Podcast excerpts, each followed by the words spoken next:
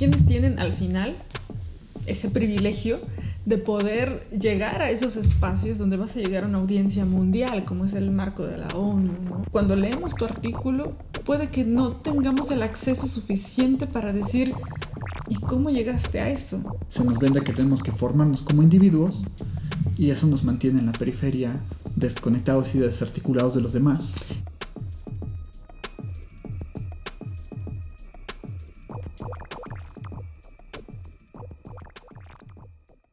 Bienvenida, Panayú, a este episodio 49 del podcast Parresia. ¿Cómo estás? Muy bien, muy bien. Con ganas de, poder seguir charlando sobre los temas que, ya abrimos la discusión, todos estos, estos asuntos que se vinculan entre sí. Y pues lista aquí para seguir en, en el rollo de la ciencia abierta. Perfecto. Pues antes de comenzar, darte un breve espacio para que te presentes para aquellas personas que a lo mejor no, te conocen. Eh, igual ya tuvimos dos videos con Panayú, eh, pero bueno, por si alguien no lo ha visto, que recomiendo que los vean o que los escuchen, eh, te, te, doy este breve espacio para que te presentes. Sí, muchas, muchas gracias Javier. Pues mi nombre es, Espanayu, yo estudié la licenciatura en Humanidades en la, en la UPAEP.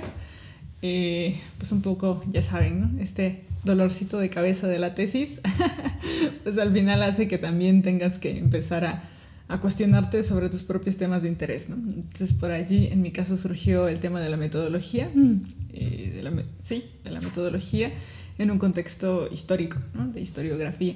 Entonces, siempre como que me, me gustó andar como en, en este entorno de la, de la, investigación, ¿no? Considero que a pesar de que no, no hago investigación como en el estricto sentido de, de, estar publicando en, en, una revista cada mes mínimo, eh, pero creo que dentro de, todas mis prácticas, eh, el, mismo proceso de, investigación siempre está presente. Entonces creo que ese es un elemento bastante importante.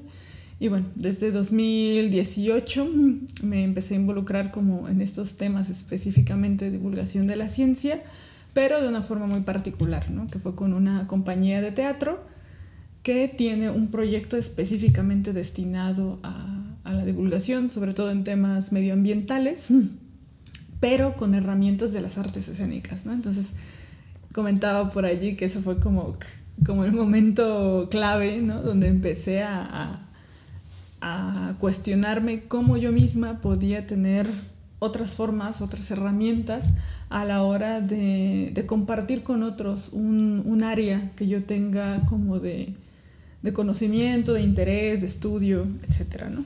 Entonces, eh, pues ese trabajo es el que he venido realizando y pues hace igual este año eh, tuve la, la, oportunidad de empezar a colaborar con una consultoría de ciencia que se llama ESIRE y pues ese ya es otro, otro marco, ¿no? Me dio ahora como otro eje de acción distinto porque ahora sobre todo es con, con temas específicamente de, de instituciones educativas de, de, nivel superior, ¿no? Y cómo ven sus procesos internos de ciencia abierta, ¿no? Entonces ahí te das cuenta de otras cosas, ¿no?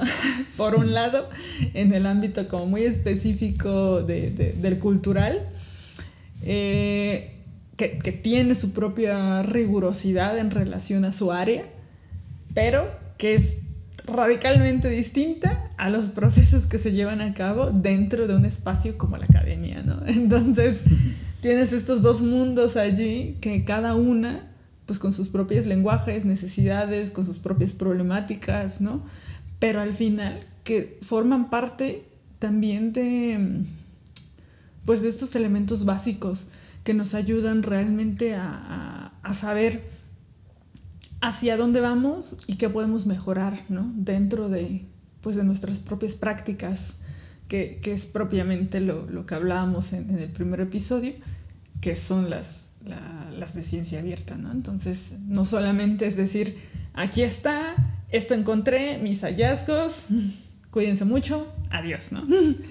Eh, sino que implica tener que que hacer una serie de procesos para realmente hacer de, de un ejercicio de investigación algo transparente, ¿no? Entonces, creo que allí es donde, donde nos tocará eh, dialogar un poquito más el día de hoy. Claro que sí. Em, te comentaba tras bambalinas eh, que, em, bueno, habíamos venido hablando de la cuestión política en la ciencia y de cómo esto afecta en la difusión y también en la divulgación. Hacíamos esta diferencia. Em, y pues bueno, creo que sí es un tema que, se fue repitiendo, ¿no? El papel de lo político. Y yo pensaba en, una noticia que, pasó apenas, ¿no? De, Greta Thunberg eh, y de su burla a los gobernantes mundiales, ¿no? Y las promesas y todo esto. Y que reaparece como esta figura pública eh, que, acusa esto del, cambio climático, ¿no? Pero, ¿a ti qué, qué opinión, eh, qué opinión tienes de, de Greta, ¿no? Y de, esto que está haciendo y de esto que está pasando. Creo que es importante y me mencionabas unos puntos antes de prender la cámara eh, que me parecieron muy interesantes. Sí, pues bueno, creo que por un lado es como reconocer que, es una temática súper polémica, que tiene muchos ángulos de, visión, em, justo por, bueno, creo que son varias razones, no solo una. Uno, es un tema que normalmente o, estás a favor o estás en contra, ¿no? O sea, no, hay como puntos intermedios eh, que, muchas veces hagan justamente como la creación de estos diálogos y es el cambio climático, ¿no? Entonces, vaya, hay muchos países que niegan la existencia de, de este tema, pues por evidentes razones económicas, ¿no? Entonces, eh, los recursos naturales pues son un gran medio de producción que al final beneficia sobre todo a los países llamados de primer mundo. Entonces, eh, estos suelen ser como los, los mayores generadores de, del cambio climático y todas las problemáticas eh, medioambientales que generan en consecuencia. Entonces, es interesante, bueno, justo que les comentaba en, este rollo de la, de la divulgación, pues sobre todo trabajo con, con, temas medioambientales, ¿no? Entonces, por un lado, a mí me gusta mucho trabajar siempre que involucren eh, niños o adolescentes. O sea, juventudes, ¿no? Entonces, Greta me parece que de forma personal, o sea, viéndola a ella como una chica con, que, es, que es una adolescente, ¿no? Que es, que es todavía muy joven, eh, que tiene como una inquietud que nace de, un sentido muy personal, o sea, que, tiene un algo que la lleva a decirse, ¿por qué yo no cuestiono esto ante quienes corresponde cuestionar, ¿no? Porque una cosa es hablar de pues en la charla de café, ¿no? Sobre el cambio climático y está mal y qué triste y los ositos polares y... O sea, dejar como este elemento de, romantizar los temas, ¿no? O las notas, ¿no? Apenas el día de ayer eh, vi una nota, ¿no? De, en, en, el norte del país donde estas comunidades de, de osos han tenido que bajar, ¿no? Esos pardos, ¿no? Han tenido que bajar a las ciudades para comer de la basura, ¿no? Y y estas notas que, tratan toda esta temática, mm. de, que está involucrada y que está interconectada, pero que se vuelven como, pues eso, ¿no? Pláticas de café o se vuelven graciosas incluso, ¿no? O sea, son escritas y redactadas como, ay, qué curioso es este tema, ¿no? Y tú, ¿cómo que curioso? o sea, la forma de abordar los temas, ¿no? Y creo que los medios de comunicación, pues obviamente han sido quienes son, nos han dicho quién es Greta, ¿no? O sea, cada quien tiene una percepción muy distinta, tan solo si lo analizamos desde la perspectiva en que se está comunicando su figura pública, ¿no? Pero eso no tiene absolutamente nada que ver con las inquietudes de una chica de 17, 18 años. O sea, es, primero, creo que primordial, el poder eh, diferenciar, ¿no? Si estamos hablando de ella como figura pública, a como una chica que tiene una serie de inquietudes y que ve con claridad el cuestionamiento de ciertas problemáticas no como ella y no romantizándolas, sino viéndolas en el nivel político que corresponde. ¿no? Entonces, por un lado, digo que sus inquietudes pues, son totalmente válidas. Eh, sus palabras a veces son, son muy frías, pero cuestionan a quien tienen que cuestionar, porque van dirigidas al nivel político que sí toma decisiones. Eh, sin embargo, no podemos decir que no tiene nada que ver el hecho de que sea una niña que corresponde o sea, que vive en un área geográfica muy específica, ¿no? De, un país eh, primermundista, ¿no? De un país que tiene como todas estas características eh, sociales, económicas, pues muy favorecedoras, ¿no? Y, y cómo ese mismo discurso y ese contexto de, ella como figura pública, pues la hacen ser muy fácil y un, un elemento de tergiversar y de manejar muy convenientemente, ¿no? Entonces, claro, tenemos también una serie de fenómenos, ¿no? Económicos que les cae perfecto, ¿no? Porque, pues, la realidad es que también el tema como, este, mercadológico vende muy bien, ¿no? ¿Por qué? Porque somos una, una empresa socialmente responsable, ¿no? O sea, es decir, hay elementos que hacen que el tema medioambiental y específicamente el tema de cambio climático pueda ser una opción perfecta para subir tus ventas, porque así ya no tienes eh, preocupación. O sea, ya no tienes que preocuparte porque esta marca atiende todas esas necesidades, entonces puedes seguir consumiendo. O sea, tú compra. lo demás ya lo resolvimos nosotros, ¿no? Entonces tu conciencia puede estar tranquila y al mismo tiempo se libran de los impuestos y todo esto, ¿no? Vaya, es el paquete completo, ¿no? Si lo vemos así, es muy conveniente y es, fabuloso.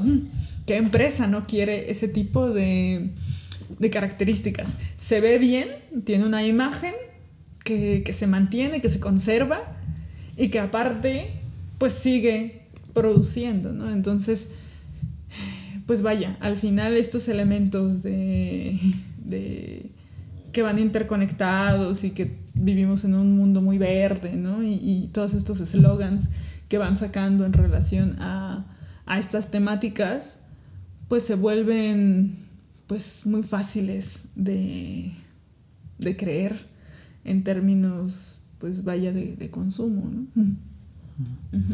a, mí, lo que pensaba, o sea, yo tengo una opinión muy similar a la tuya, o sea, en este sentido de, de, ok, tenemos que dejar de pensar en esa niña como niña, como un individuo, ¿no? O sea, como, pues sí, yo, yo también pienso que como persona tiene sus inquietudes, tiene sus cosas y que seguramente eh, lo hará incluso con, pues, con la mejor de las intenciones, ¿no? O sea, eh, podrá ser así. Eh, a lo mejor por ahí podría salir después que, que no, ¿no? Pero a menos parece que tiene esas, esas intenciones, ¿no? Pero más allá de eso, o sea, pensar que, es una niña que también está siendo manipulada y que también pertenece a un. O sea, pertenece a un sistema capitalista, ¿no? O sea, tal cual. Y, creo que eso lo hace mucho más manejable. Yo pensaba como. Eh, no sé si has visto ese texto de Mark Fisher, Realismo Capitalista. O sea, donde dice: vivimos en un mundo en el que ya nos es imposible imaginar una alternativa al capitalismo, ¿no? O sea, como que vivimos con esta ilusión de que es más fácil que se acabe el mundo a que se acabe el capitalismo. y mm, en ese texto de realismo capitalista, que ahí puedo dejar el enlace para quien le interese, eh, él aborda el caso de, de Kurt Cobain y de Bono de YouTube, con su fundación esta de red, y hace una crítica que a mí me parece muy similar a lo que se podría decir de Greta, ¿no? O sea, y es que el capitalismo o sea, como que tiene esta característica de estar absorbiendo cosas. Como si fuera una especie de esponja, ¿no? Que todo lo atrapa y lo introduce en su lógica y, em, digamos, lo tergiversa en, pues sí, en, esta lógica económica, ¿no? Y, em, y decía Mark Fisher, incluso las críticas. Claro. O sea, y, y esa es la parte así que dices, ah, pues sí, cierto, o sea, ¿por qué somos tan inocentes como para pensar que la ONU de repente le abre sus puertas a una niña que va precisamente a criticarlos y a burlarse de los políticos y a burlarse de gobernantes de alto mando? Cuando hay científicos que seguramente llevan muchísimo más años de experiencia, con muchísimo mayor rigurosidad científica, hablando de estos temas. ¿Por qué de repente a una niña le dan ese espacio? Pues precisamente porque todo ya está controlado y ya está previsto, ¿no? O sea, eh, es como estas, como pasó hace unos años, no me acuerdo el nombre del actor, pero que hacía una crítica precisamente en los, en los Oscars, ¿no? Y que criticaba según toda esa estructura de, de los Oscars y todo eso, dices. O sea, somos tan ingenuos como para pensar que, que los Oscars le dijeron, sí, tú ve y di lo primero que se te venga a la mente sin importar nada, ¿no? Claro, estás en la misma, dentro de la misma estructura, ¿no? Pero incluso el capitalismo permite tener estas aparentes disidencias cuando al final sabe que en el mejor momento que pueda las absorberá, ¿no? Porque es voraz. Entonces, mm. Y las absorbe y ese, ese absorber permite precisamente que se atiendan los problemas desde la periferia. ¿no? O sea, como que no se toque el centro, como que el núcleo no se toque, sino que estemos ahí concentrados resolviendo problemas de periferia que, no tienen nada que ver. Como lo que hablábamos de, de Bauman, ¿no? De, la individualidad. O sea, se nos vende que tenemos que formarnos como individuos y eso nos mantiene en la periferia desconectados y desarticulados de los demás. Claro. Para no tocar el verdadero problema. Exacto, ¿no? Sí, sí, sí. Y, ¿Y qué pasa si en contraparte, justo retomando como esta idea del, cambio climático, qué pasa si nos vamos a, lo local? ¿no? Entonces vemos que no van a permitir que los defensores de, los territorios ¿no? hablen en espacios públicos. ¿no? O sea, a esos los callas. Y los, los calles de la forma que los tengas que callar. Los matan. Entonces, ¿qué pasa? ¿A quiénes se les permite hablar? en dónde y por qué se les permite hablar. O sea, ¿quiénes tienen al final ese privilegio de poder llegar a esos espacios donde vas a llegar a una audiencia mundial, como es el marco de la ONU, ¿no? Entonces, eh, vaya, es, es, como, como el, el, dragón de mil cabezas, ¿no? O sea, es, está tan vinculado con otras temáticas que van más allá de sí misma, que le, permite subsistir, ¿no? A pesar de que intentas cortar una y haces todo lo posible por acabar con una, esta se regenera, ¿no? Porque te das cuenta que solamente era una pequeña área, pero que en realidad implica muchísimo, muchísimo, muchísimo más, ¿no? Entonces, creo que al final si, podemos jalar, ¿no? Y, cómo esto nos sirve para realmente pensar en, espacios democráticos, ¿no? De, la ciencia, ¿no? Y decías, ¿qué pasa con estos científicos que tienen 20, 30 años estudiando estas temáticas, ¿no? Eh, ¿Por qué no los escuchamos, ¿no? O sea, ¿por, ¿por, qué no reconocemos sus voces, ¿no? Entonces, creo que tenemos que que jalar por los dos lados. Tenemos que jalar en crear estos espacios a nivel político para exigir que nos den estos puntos donde podamos realmente conocer los puntos de vista de, especialistas en el tema, eh, porque necesitamos sus voces, ¿no? Y a su vez necesitamos nosotros desde dentro cuestionarnos si realmente estamos teniendo las mejores herramientas para defender nuestros propios discursos. O sea, tenemos como estas, estas dos, ¿no? Tenemos que hacernos escuchar, exigir estos, más, estos espacios a nivel político, o sea, ya una estructura mucho mayor, pero también ya cuando estamos desde dentro dices, bueno, ajá, ¿y cómo lo estás haciendo, no? O sea, Supongamos, en el mejor de los casos, que te pueden dar el espacio. Supongamos, ¿no? Sí. Pero ya en el momento, como decíamos, del aula, ¿no? En el, en el episodio pasado. Estamos en un aula, estamos frente a los alumnos, ajá. Y ya que tienes el lugar, ahora, ¿qué les vas a decir? ¿Cómo lo vas a decir? ¿Por qué? Porque eso puede ser un, un, un punto de quiebre para saber si realmente la gente puede seguirte, digamos, ¿no? O sea, en el, buen sentido de la palabra seguirte, ¿no? no solo de forma superficial, sino que está entendiendo qué es lo que hay detrás y que vale la pena decir, ah, pues yo creo que esto de la investigación y el conocimiento científico, pues sí sirve para algo, ¿no? Porque la realidad es que muchas veces, pues nosotros mismos nos cerramos la cara en la puerta, ¿no? Porque nosotros mismos alejamos a las personas y decimos, es que no lo vas a entender. No, no estás listo para esto, o sea, es, es, demasiado para ti, entonces tú mejor ve, no sé, ve este programa de televisión que solamente te distrae, pero no te dice nada. ¿no? Claro. En lugar de escuchar las voces, ¿no? Las voces de quienes están detrás, de quienes están en la lucha, de quienes están en los activismos y están cuestionando todos estos elementos, por ejemplo, del mismo cambio climático, ¿no? Eh, pues no van a salir, ¿no? Tampoco van a salir las voces de los científicos que están detrás diciendo, es que, oye, mira los niveles de, no sé, los niveles de, de, concentración lumínica que tenemos en las ciudades, por ejemplo, ¿no? O sea, yo te puedo hablar de eso y te puedo explicar cómo son los funcionamientos y esto tiene que ver con una planeación urbanística, pero está generando un nivel ecosistémico que millones de, especies de insectos se mueran y desaparezcan y se extingan.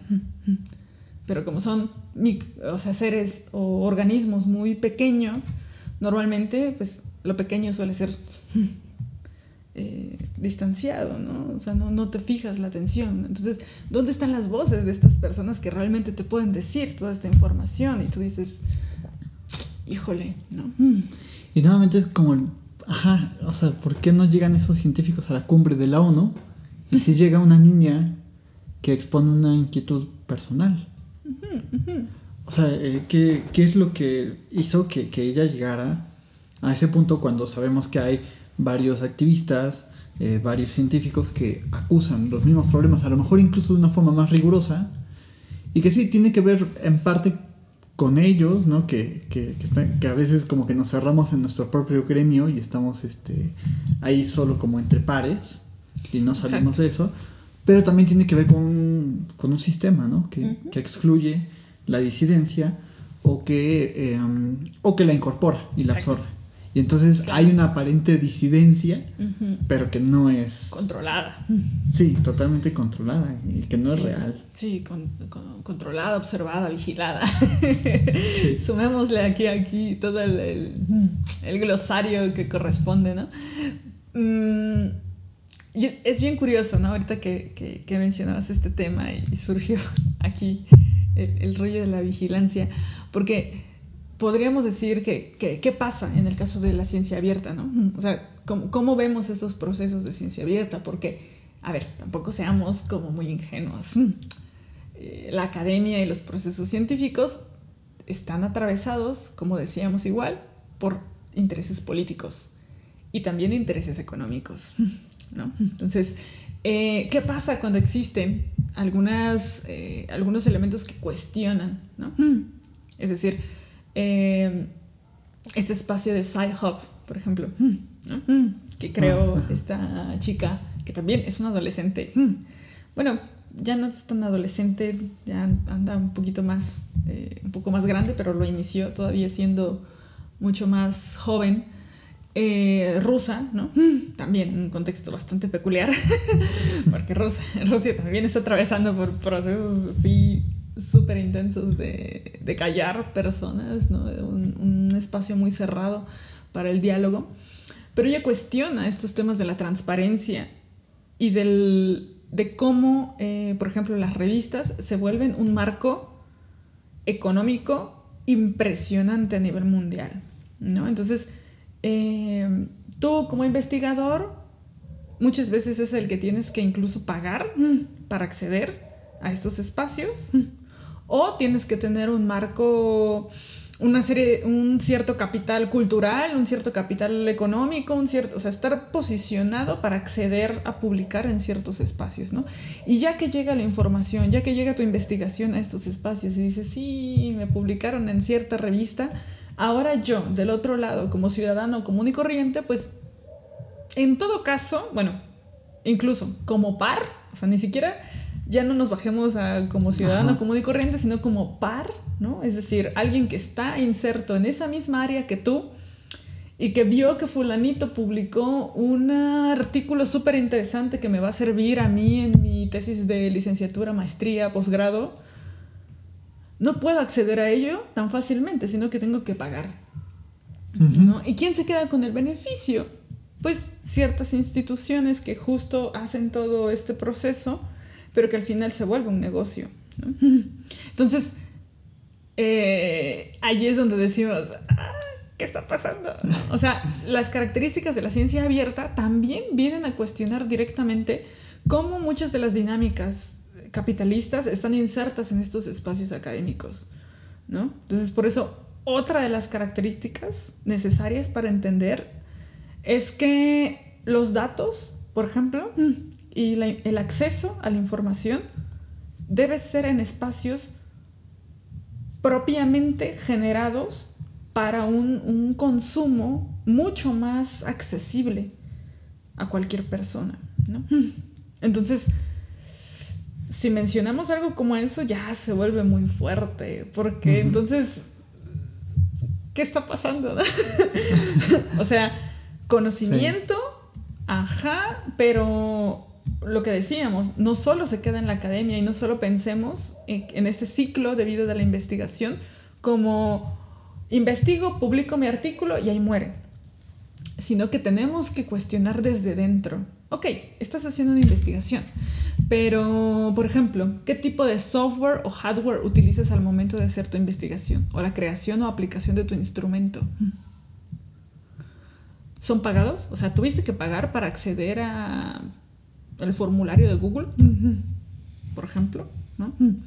Puedes meter mano en, la creación directa de estos espacios donde, que utilizas como herramientas para tu investigación. O sea, hay como estos pequeños detallitos, ¿no? Cuando tú haces tu investigación y tienes una serie de datos que salen previos para el análisis, yo puedo acceder y consultar esos datos en bruto. Sí, ¿no? Normalmente están cifrados o hay que pagar por ellos, etc. Exacto. normalmente, o sea, podemos casi, casi pensar en un proceso de, de los datos como minería, ¿no? Extraigo los datos, pero todo ese, ese, ese proceso desde que yo hago la extracción de datos hasta que los puedo ver publicados, es un ejercicio normalmente equiparado por un solo, un solo lugar, un solo espacio. Se puede ser una institución, puede ser una fundación, puede ser una empresa. Entonces, ya no sabemos exactamente, cuando leemos tu artículo, puede que no tengamos el acceso suficiente para decir, ¿y cómo llegaste a eso? No, pues es que la investigación, o sea, normalmente en los artículos se describen los procesos metodológicos, ¿no? O sea, dices como tu ruta, ¿no? del proceso. Se hizo esto, se obtuvo, se bla, ya saben, todos los, eh, todos los, este, las palabras para describir los objetivos propiamente de, las investigaciones, ¿no? Definidas y todo en este marco lógico. Pero cuando queremos nosotros tener acceso a esa información para seguir tu mismo caminito, híjole, resulta que eso sí no se puede consultar. Entonces, uno de los elementos que exige la ciencia abierta es que cada vez los procesos se vayan haciendo mucho más transparentes. Así como lo estamos exigiendo, que claro, no lo estamos logrando, ¿verdad? Pero que estamos exigiendo que en los marcos de política pública, los programas, todo lo que se hacen, tengan cifras, tengan datos. Yo puedo entrar y ver las cifras y cuáles fueron los resultados concretos de lo que se obtuvo con la aplicación de cierto programa de la misma forma, el ámbito académico y de investigación no debería estar cerrado a esto. Entonces, es una mafia también dentro de los procesos de las, tan solo de las publicaciones y de las revistas.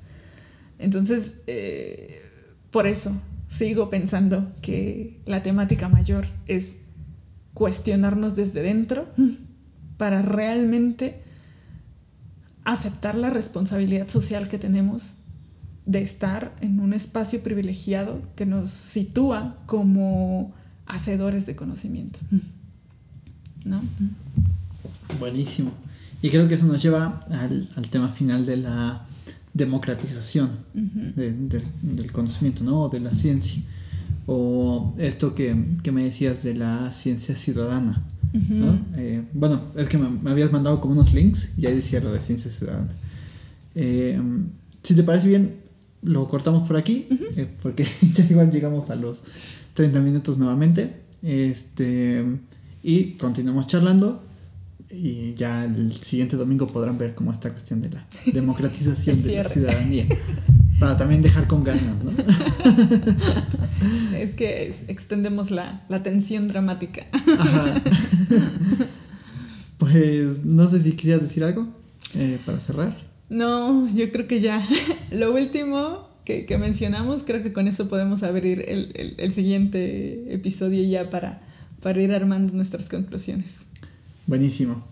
Em, a las personas que nos están escuchando o que nos están viendo, agradecerles su visita al canal, que den like al video, que compartan, piquen todos los botoncitos, menos reportar, este, o de suscribirse, este, de todos los, botoncitos, em, compartan este video a, personas que a lo mejor creen que puedan interesarles y em, bueno, a ti agradecerte por, por, esta plática que creo que está muy, muy interesante, se tocaron varios temas que a lo mejor pueden ser polémicos, como el decreto Thunberg, pero que creo que es importante tocar, ¿no? Y siempre desde, desde el respeto, desde eh, la pluralidad de opiniones, mm, invitar a la gente que nos deje sus comentarios.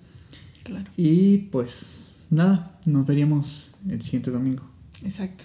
Muchas gracias y aquí andamos entonces. Gracias.